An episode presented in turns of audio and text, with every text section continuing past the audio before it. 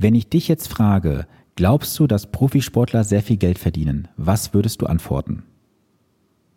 Höchstwahrscheinlich ja, oder? Diese Frage habe ich auch meinem heutigen Interviewgast gestellt und wir haben auch darüber gesprochen, warum viele Sportler nach ihrer aktiven Zeit verschuldet oder überschuldet sind. Und wir haben auch mal die Brücke geschlagen zwischen mentaler Stärke und Finanzen. Auf jeden Fall waren sehr viele Golden Nuggets dabei, die du jetzt gleich eingespielt bekommst. Hol dir auf jeden Fall was zu schreiben, wenn du kannst. Schreibe mit und ich melde mich gleich nach dem Interview. Bis gleich. Mein heutiger Interviewgast war viele Jahre Profisportler. Er war Champions League-Sieger und hat in der deutschen Handballnationalmannschaft gespielt. Heute ist er einer der gefragtesten Mentalcoaches und Trainer im Bereich Sport und Business. Ein Zitat von ihm lautet, wenn dein Kopf das Wichtigste für deinen Erfolg ist, was tust du dann dafür? Und ich spreche von keinem weniger als Stefan Kloppe. Stefan, herzlich willkommen in meinem Podcast. Oh, Sven, vielen Dank. Schön, dass ich dabei sein darf. Ja, schön, dass du die Zeit nimmst. Stefan, es gibt ja oft den Glaubenssatz, dass Sportler sehr viel Geld verdienen. Würdest du diesem zustimmen? Ja, kommt auf die Sportart an und natürlich in welcher Liga sie spielen. Wenn wir vom Profisport reden, haben wir natürlich ähm, klar in Deutschland die, die Profi, den Profifußball im Kopf. Und dort werden natürlich Summen gezahlt, die, die wirklich ähm, ja, hoch sind, groß sind. Ich komme aus dem Handball. Da wird auch schon gut verdient. Ähm, und ähm, das kann man schon so sagen, aber das ist wirklich eine Ausnahme. Ähm, denn nichts, nicht umsonst ist ja die Bundeswehr der größte Förderer des Sports. Ohne die Bundeswehr würde es ganz, ganz viele Sportarten nicht geben. Und daher ähm, ist es eher, dass man, ja, dass man sagen kann, die meisten Sportler können davon leben, aber es ist sozusagen eher wie ein normaler Job und man kann da nicht wirklich reich werden. Mhm. Also das Bild, was viele dann im Kopf haben, dass die Sportler alle Multimillionäre sind, das würdest du auf jeden Fall so nicht unterschreiben. Äh, das würde ich nicht unterschreiben. Plus auch, ich glaube, es war vor vielen Jahren in der Sportbild mal ein Artikel, ähm, dass wirklich, ich weiß nicht, 70, 80 Prozent der Profifußballer leider nach ihrer Karriere das Geld nicht mehr haben und, und äh, weitere 10 Prozent sogar äh, Schulden haben. Ähm, und daher ja, merkt man ganz, ganz schnell, dass, das kennst du besonders gut, es ist ja nicht immer so entscheidend, was kommt rein, sondern wie viel, wie viel spart man, wie viel packt man zur Seite, wie lässt man das, das für sich auch arbeiten. Und da gibt es schon ganz, ganz äh, große Unterschiede, ja. Ja. Jetzt hast du mir gerade schon so ein bisschen die äh, Frage vorweggenommen, weil wir kennen ja auch viele unzählige Sportler aus der Vergangenheit, auch Prominente, die dann öffentlich sagen, dass sie pleite sind. Das beste Beispiel ist ja Boris Becker, der gerade auch ein paar Problemchen hat. Äh, was glaubst du, und was ist denn das Problem, dass es so weit kommt bei diesen Profisportlern? Ich meine, nehmen wir mal das Beispiel, ein Fußballer hat Millionen verdient über die Jahre und auf einmal nach wenigen Jahren sagt er, ich bin pleite, ich habe nichts mehr. Was ist denn das Problem bei denen? Ich glaube, ähm, es ist auf der einen Seite, dass eine gewisse finanzielle Bildung fehlt. Mhm. Du darfst dir vorstellen, dass diese jungen Menschen, die werden mit solchen großen Summen recht früh konfrontiert. Und ähm, das ist dann natürlich weil natürlich Geld in unserer Gesellschaft auch ein ganz, ganz wichtiger Faktor ist, worüber man sich auch definiert und ähm, wo, wo für viele natürlich auch dieses, dieses Ziel dahinter steht, dass sie dann ähm, einfach auch teilweise überfordert sind und nicht wirklich wissen, was, was mache ich denn jetzt damit? Äh, wie geht denn überhaupt Sparen? Es gibt kein Schulfach, das uns beibringt, wie wir mit Geld richtig umgehen. Mhm. Ähm, also das, das ist ein Grund dafür. Das ist, das ist wirklich gerade auch im Fußball wirklich viele junge Leute mit Summen konfrontiert werden und sie einfach noch nicht diese Persönlichkeit, diesen Charakter, diese, diese Lebenserfahrung haben, um einfach damit auch gut umzugehen. Ein anderer Punkt ist, ähm, also das einmal das Alter, dann natürlich dann das, das Wissen auch. Ähm, ich meine, das hat ja dann nichts mit dem jungen Alter zu tun. Es gibt genug Leute, die schon lange im Leben stehen, aber trotzdem es leider nicht geschafft haben, ein Vermögen aufzubauen, ähm, weil einfach dieses, dieser finanzielle, das finanzielle Wissen fehlte. Ähm, und das kommt dann nochmal mit dazu. Und dann leider, wie es so ist, wo viel Geld ist, da tummeln sich viele Menschen, da gibt es viele Angebote und ähm, da fällt man dann manchmal natürlich auch auf Dinge rein, äh, was nicht so lukrativ ist. Kann ich auch was aus meiner Geschichte erzählen, als, als junger Sportler, ähm, wo man auch recht früh wirklich gutes Geld verdient hat. Natürlich nicht so wie im Fußball, aber es war schon äh, eine, eine ganz gute Nummer, ähm, wo da natürlich auch viele Entscheidungen getroffen sind, weil einfach man nicht diese Erfahrung hatte. Mhm. Aber wäre es dann nicht eigentlich die Aufgabe der Verbände, letztendlich da auch ein bisschen Schutz zu ja, für ein bisschen Schutz zu sorgen, weil wenn du, so wie du gerade sagtest, die Spieler dann auf einmal mit sehr viel Geld konfrontiert sind und es gibt ja sehr viele, ähm, ja, die an diesem Geld auch dann partizipieren möchten, dass man diese Sportler dann auch vor diesen Menschen schützt, die nicht unbedingt das Beste wollen, außer das Geld? Ja, das ist, ähm, das ist eine gute Idee. Es gibt sogar Sportarten, ähm, wo, wo daraufhin gearbeitet wird, dass, dass es gewisse Fonds gibt, wo, wo, wo man einzahlt, um sich wirklich um, um einen Teil erstmal loszuwerden. Aber da sind wir wieder bei der Verantwortungsfrage. Wie viel Verantwortung habe ich selbst? Wie viel ähm, gebe ich dort ab? Und ich in, in meinen Coachings mit den Sportlern appelliere ich natürlich auch ganz, ganz viel da, damit, dass sie sich beschäftigen mit diesem Thema, weil es einfach so wichtig ist heutzutage. Das gehört dazu, sich mit dem Thema Finanzen auseinanderzusetzen ähm, und auch den Tipp immer zu geben, investiere nur dort, wo du dich auskennst, ähm, weil, weil sonst ja, ist es auch irgendwo ein Lehrgeld. Ähm, ich glaube, dass das äh, etwas ist, wo was vielleicht auch viele Profisportler gar nicht wollen, dass dieses Thema äh, ihnen, ihnen abgenommen wird. Ähm, du kennst es selber, das Thema Risikobereitschaft ist unterschiedlich. Ähm, es gibt Menschen, die sagen, ich möchte aber ein bisschen mehr leben und weniger sparen. Andere sagen, ich möchte mehr sparen und jetzt weniger leben. Ich brauche das gar nicht so. Und da würde man natürlich diesen, diesen Menschen diese Individualität halt nehmen. Und ich glaube, die, die Lösung ist irgendwo in der Mitte. Eine Mischung aus einem, einem guten Elternhaus, einem seriösen Berater, aber auch der Eigenverantwortung, dass diese jungen Menschen früh beginnen, sich mit diesem Thema zu beschäftigen. Ähm, ja, und auch diese Freude einfach an diesem Thema haben, ähm, weil sie ja damit auch letztendlich irgendwann sehr, sehr viel Gutes tun können. Mhm. Du hattest gerade auch gesagt, es ähm, sollte ein seriöser Berater sein. Wie würdest du einen seriösen Berater bezeichnen? Was für Merkmale muss er erfüllen? Weil es kann auch sein, dass irgendein Sportler hier oder zukünftiger Sportler meinen Podcast hört und ähm, du aus Erfahrung, wo, was würdest du ihm jetzt mitgeben, auch den anderen Zuhörern? Was zeichnet einen seriösen Berater aus? Also wenn wir mal lass uns mal dort starten. Letztendlich hat ja fast jeder Profisportler in, in diesen Sportarten einen Spielerberater. Mhm. Dieser Spielerberater hat natürlich die Aufgabe, sich darum zu kümmern, dass der Spieler einen, einen Verein hat, dass er einen entsprechenden Vertrag bekommt, dass das alles rechtlich passt. Ähm, und das ist das Schöne bei ganz vielen Beratern, geht ihre Arbeit noch darüber hinaus, denn sie kümmern sich halt auch um ja, um, um viele Themen wie Umzug, wie, wie ähm, auch manchmal Arbeitsstelle, wo sie sich so, so, so ein bisschen mit ein oder Kontakte zu knüpfen. Äh, und natürlich ist dann das Thema Finanzberatung auch immer mal mit dabei. Ähm, und dort beginnt, glaube ich, der Weg der Seri Seriosität dabei, dass ja einfach dort dem Spieler klar vermittelt wird, okay, was, was ist das, was er dort tun sollte, wo, wo sollte er investieren? Idealerweise ist der Berater dort vielleicht auch selbst investiert. Mhm. Ähm, ich glaube, ein seriöser Berater zeichnet sich aus, dass er wirklich ähm, ja, den Spieler die Zeit gibt, sich damit zu beschäftigen und dass er wirklich sich auch selbst auskennt damit, ähm, ihm auch da nichts aufzwingt. Ähm, und ja, das, das wären so, glaube ich, die Grundpfeiler, die dort wichtig wären. Ja. Da würde ich von meiner Seite aus noch einen kleinen Punkt ergänzen. Man sollte halt gucken, dass man jemanden findet, der jetzt nicht unbedingt am Verkauf verdient, sondern an der Beratung. Also ähnlich wie beim Steuerberater, ich bringe das Beispiel immer wieder gerne, du wirst ja auch zu keinem Steuerberater gehen, der vom Finanzamt bezahlt wird. Also da kann ich auch jedem Zuhörer, auch jedem zukünftigen Sportler, wenn er diesen Podcast hört, nur sagen, schau bitte dazu, dass du einen Berater bekommst, den du für deine Dienstleistung bezahlst, nicht fürs Produkt, weil die Arbeit, ob du jetzt 100.000 oder eine Million oder fünf Millionen anlegst, ist die gleiche. Warum ist Verdienst x-fach so hoch? Ja. Das ist ja gerade so die einfache Kaufmannsregel, im Einkauf liegt der Gewinn. Und ich habe jetzt auch wieder so einen Fall gehabt, Stefan zum Beispiel, da geht es auch um eine siebenstellige Summe. Da habe ich mal gesagt, was hätte die Bank jetzt in diesem Fall veranschlagt? Das wären in diesem Fall 40.000 Euro gewesen. Hm. Eigentlich nur für den Verkauf. Und diese 40.000 musst du erstmal wieder investieren und reinholen. Das ist natürlich dann auch beim Sportler genau das Gleiche.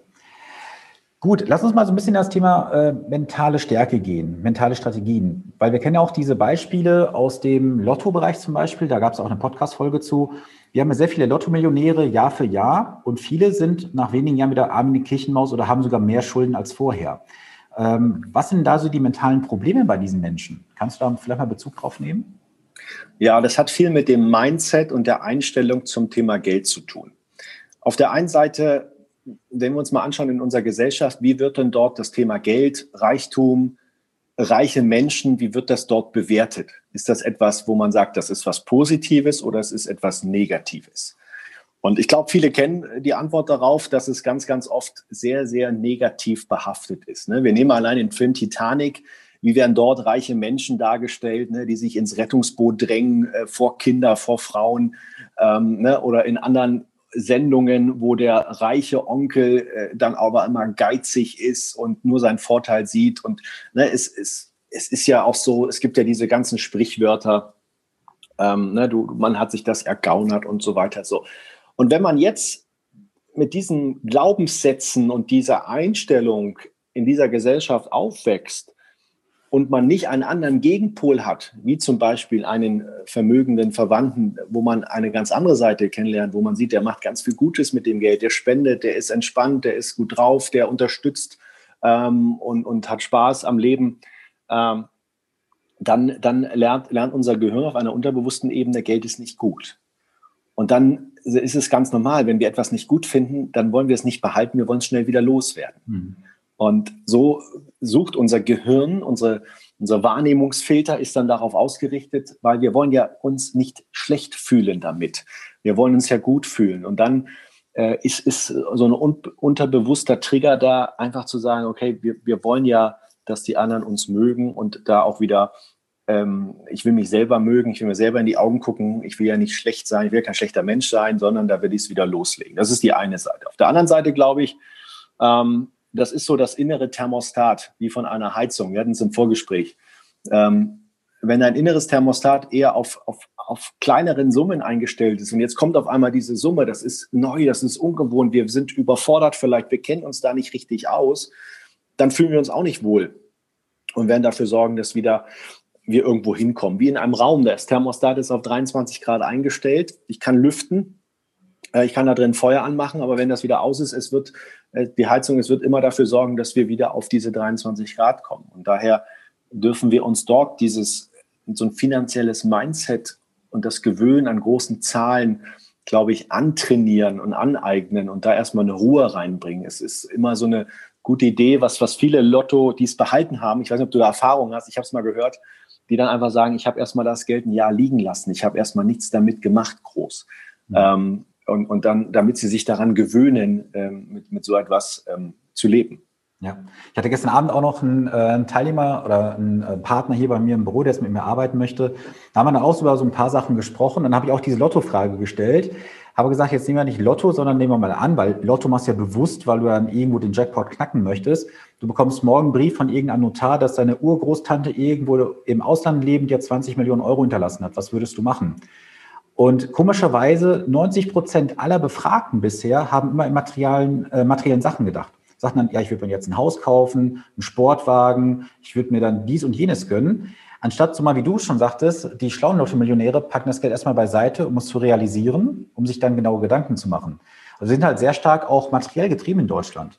Und ähm, gerade auch so im Thema, wie du schon sagtest, auch die vermögenden Reichen. Es muss ja erstmal gefragt werden, ab wann ist man denn vermögend oder reich? Weil wir sind ja ein Volk, was ja nicht vermögend ist, weil der deutsche Haushalt hat gerade mal 32.000 Euro pro Kopf an Vermögen. Und da sind ja viele Länder weit vor uns, die deutlich weniger sparen als wir.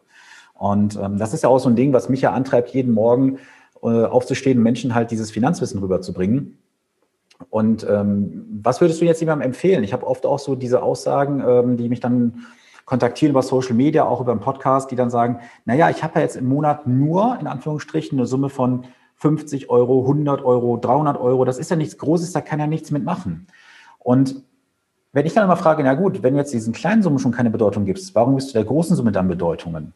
Warum verzwicken wir Menschen uns da immer so, dass wir sagen, wir würden einer Summe von 3000 Euro mehr Bedeutung schenken wie 300 Euro? Ja, ja, ich bin ganz bei dir. Ähm, ich glaube, die Lösung liegt darin, dass man, dass wir beginnen, ähm, wir dürfen uns mit diesem Thema beschäftigen, weil wir, wir streben ja alle nach Freiheit. Freiheit ist eines der größten Güter, die wir wollen. Ähm, hat sich in der, in der Geschichte natürlich der Menschheit auch immer wieder niedergeschlagen. Und ganz, ganz viel Freiheit hat viel mit finanzieller Freiheit auch zu tun. So, und daher macht es natürlich Sinn, sich mit diesen Themen zu beschäftigen, weil es zu einer gewissen Freiheit und inneren Ruhe auch führt. Ähm, und gleichzeitig glaube ich, dass man beginnen darf, Und ich bin ein Fan davon zu sagen, genieß diese Reise. Beispiel aus dem Sport, du fährst ja auch nicht Ski, um möglichst schnell wieder am Lift zu stehen. Ja, sondern wir genießen die, den Weg, die Freude am Tun. Mhm. Und so dürfen wir es halt auch sehen beim Thema Finanzen, dass der, der Weg nicht darin liegen darf, zu sagen, jetzt habe ich irgendwann die Million oder zehn Millionen und dann höre ich auf. Nein, ähm, genieß es doch mal, dich mit diesem Thema zu beschäftigen. Geld als, als deinen Verbündeten, als deinen ähm, Kompagnon zu sehen, mit dem du durchs Leben gehst, der dir ganz, ganz viele tolle Dinge ermöglichen kann, der dir ganz, ganz viel Freiheit ermöglichen kann. Und ja, wie soll ich das denn lernen, wenn ich es nicht in kleinen Schritten lerne? Und wir sehen es immer im Sport, alle sehen immer nur die Stars, wenn sie da sind, wo sie sind, aber sie sehen nie den Weg dahin. Sie haben auch mit kleinen Schritten, in dem Fall würde ich es übertragen, mit kleinen Beträgen angefangen. Und ich kann mich noch erinnern, bei mir ging es los, dass ich alles, was ich so immer mal zum Geburtstag bekommen hatte, ich hatte so eine Spardose bei mir immer und dann habe ich angefangen, dort immer wieder was reinzuwerfen. Und einmal im Monat habe ich, es war einmal so ein Sonntagnachmittag, den Küchen, äh, den, den Wohnzimmertisch leergeräumt und habe meine ausgeschüttet und habe dann immer gezählt, wie viel 10 Pfennigstücken, damals waren es noch Pfennig, wie viel 10 Pfennigstücken, 50 Pfennig, wie viel Mark habe ich da drin und habe damit, habe das sortiert, habe damit gespielt, wieder reingepackt äh, und habe immer so ein Gefühl und, und, und so habe ich mir das antrainiert. Aber es ging los mit wirklich kleinen Beträgen und mhm. ich glaube, das vergessen viele. Viele erwarten immer, ich sehe es auch im Mentalen so, den, den, boah, jetzt kommt die Erkenntnis und der Durchbruch und dann, dann bin ich in der Erfolgsspur aber es ist ganz oft einfach nur ein Weg von kleinen Schritten, die aneinander gehäuft sind. Und so ist es auch beim Thema Geld. Daher jeder, der irgendwann mal erfolgreich geworden ist, sich ein Vermögen selber aufgebaut hat, hat mal mit kleinen Schritten angefangen. Und genau das ist der Weg. Auch da die Empfehlung, dann fang mit 25 Euro an im Monat oder mit 50 Euro. Ähm, es, es, ist ja letztendlich auch ein, eine Investition in, in, dich und in dein Wissen, ähm, wie du mit diesem Thema umgehst. Und das ist halt genau der Weg. Ja, richtig. Was müsste sich denn so deiner Meinung nach ändern, damit die Menschen generell einen besseren Bezug zum Thema Geld und Investment bekommen und das Verständnis dafür? Ja, da, da sind wir ganz schnell bei dem Fass aufzumachen ähm, bei unserem Schulsystem, wo ich mich aber natürlich überhaupt nicht auskenne. Aber ich glaube, sowas wäre wär ziemlich, ähm, hätte eine ziemlich große Wirkung, ähm, wobei die andere Frage wäre, ob das überhaupt gewollt ist. Ähm, das will ich jetzt nicht beantworten. Aber ich glaube, da hätte man wirklich einen ganz, ganz großen Einfluss drauf, wenn man so ein Schulfach hätte, ähm, Finanzen, Zinseszins, Einnahme, Ausgaben, äh, wie funktioniert die, die Börse, wie funktioniert das System, ähm, was kann ich tun? Die meisten scheitern ja daran, was ich so mitbekomme, einfach erstmal eine, eine vernünftige Einnahme-Ausgabeliste zu machen, um einfach mal so einen Überblick zu bekommen. Ja, viele wollen sich mit dem Thema vielleicht auch nicht beschäftigen, weil sie sagen, ist nicht sexy.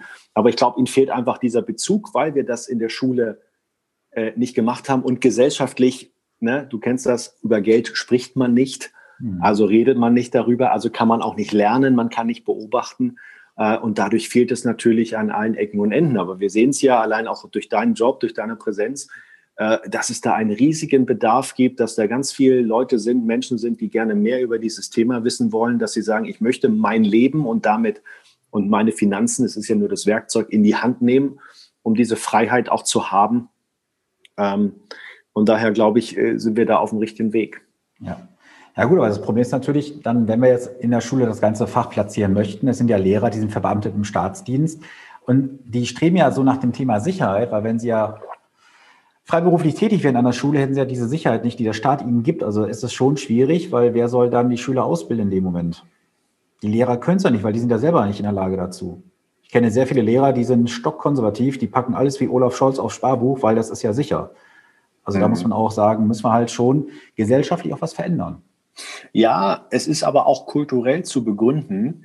Ähm, ich weiß nicht hundertprozentig, ob es stimmt, aber es hat mir ein Soziologe erzählt. Wo kommen wir Deutschen denn her? Wir stammen ja von den Germanen ab. Hm. Und die Germanen war ein Volk, das sich immer wieder verteidigen musste. Ja, durch irgendwelche Angriffe und Raubritter und Barbaren und was weiß ich. Das heißt, dass, dass der Wert der Sicherheit war bei uns natürlich immer wieder groß geschrieben. Ähm, und nun kann man das so ein bisschen erklären, dass das natürlich immer wieder an, an weitergegeben wurde, dass Sicherheit ganz, ganz wichtig ist und dadurch natürlich auch diese Strukturen gewachsen sind. Ja. Okay. Jetzt würde ich gerne mal so ein bisschen zu deinen persönlichen Erfahrungen kommen, Stefan. Und zwar, was waren bisher dann äh, schlechtestes Investment, was du gemacht hast, persönlich? Also mein schlechtestes Investment war ähm, auf den Tipp eines ähm, ja, Finanzberaters zu hören, der sagte, da ist ein Unternehmen, die wollen an die Börse gehen und da sind im Moment, äh, werden die sozusagen die Anteile noch sehr, sehr günstig gehandelt. Und ähm, sobald die an der Börse sind, äh, vervielfacht sich das. Willst du mit einsteigen? So. Und ähm, da war dann natürlich noch so damals das Motto, Gier frisst Hirn. äh, und, und dann äh, zu sagen, ich glaube, es waren 5000 Euro oder so, zu sagen, ja, ja, komm, mach mal so und nur weiter. Ne? Und ja, das, das äh, irgendwie, glaube ich, ging das total schnell in die Insolvenz mit diesem Unternehmen. Das Geld war nie wieder gesehen, der Berater war auch nie wieder gesehen.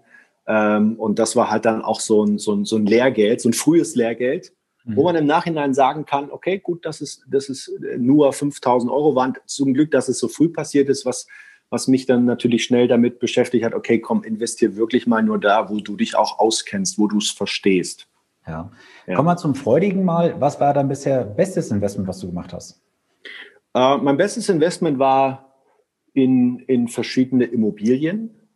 Das war dann schon etwas, wo ich mich äh, schon in, ja, sehr, sehr reingelesen habe, mich reingearbeitet habe, ähm, wo ich natürlich jetzt auch sagen muss, okay, die letzten Jahre, die sind extrem gut gelaufen für dieses ähm, Anlagespektrum. Ähm, aber es war ja für mich auch ein, ein erster wirklicher Schritt in dieses Thematik und das zu verstehen, und ähm, ich glaube, davor hatte ich sogar ein paar Fondssparpläne gemacht, habe mich mit, mit Zinseszins beschäftigt, fand das super, super spannend. Aber so im Nachhinein würde ich schon sagen, ja, doch, diese Immobilieninvestitionen, ähm, die waren dann schon äh, der, der richtige Riecher.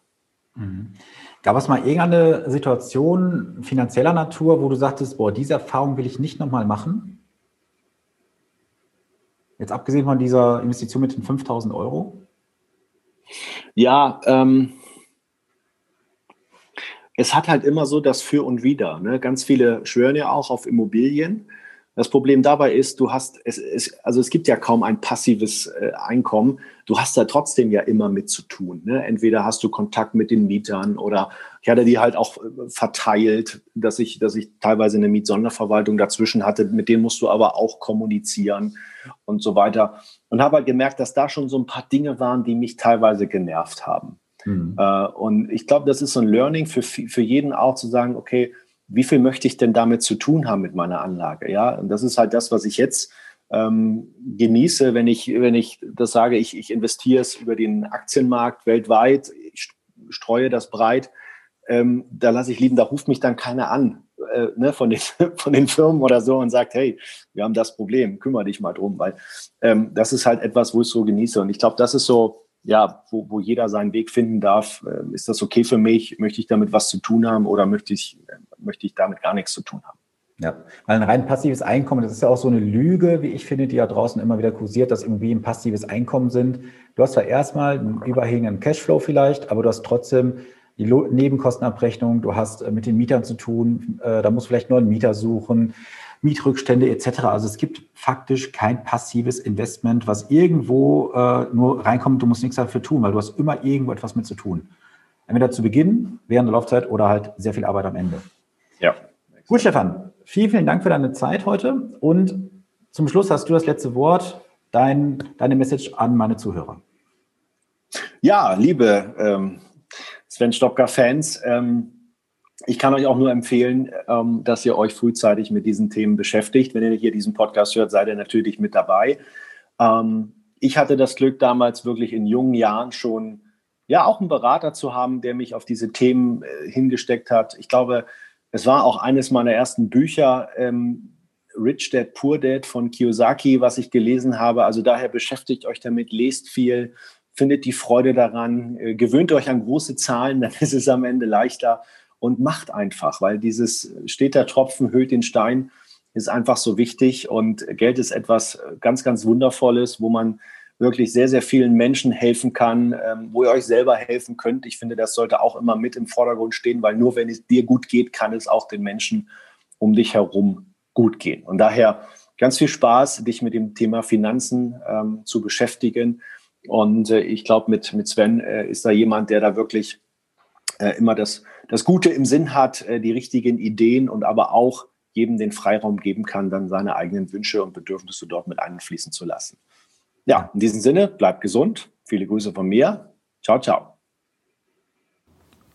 Stefan, an dieser Stelle nochmal vielen, vielen Dank für deine Zeit und für das tolle Interview. Es hat mir eine Riesenfreude gemacht und ich hoffe, dass du als Zuhörer meines Podcasts jetzt einiges für dich mitnehmen konntest. Ich kann dir auf jeden Fall empfehlen, folge Stefan auf Instagram. Dort gibt er sehr viele Informationen auch raus, die auch hier und da mal bei mir schon etwas angeregt haben zum Nachdenken. Ich verlinke dir sein Profil in den Show Notes, genau wie seine Homepage. Da lohnt es auch mal einen Blick drauf zu werfen.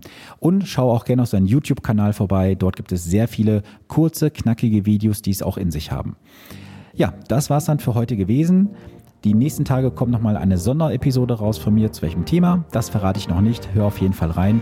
Jetzt erstmal wie gewohnt eine gute Woche, bleibe gesund und bis zur nächsten Ausgabe. Dein Sven Stopka.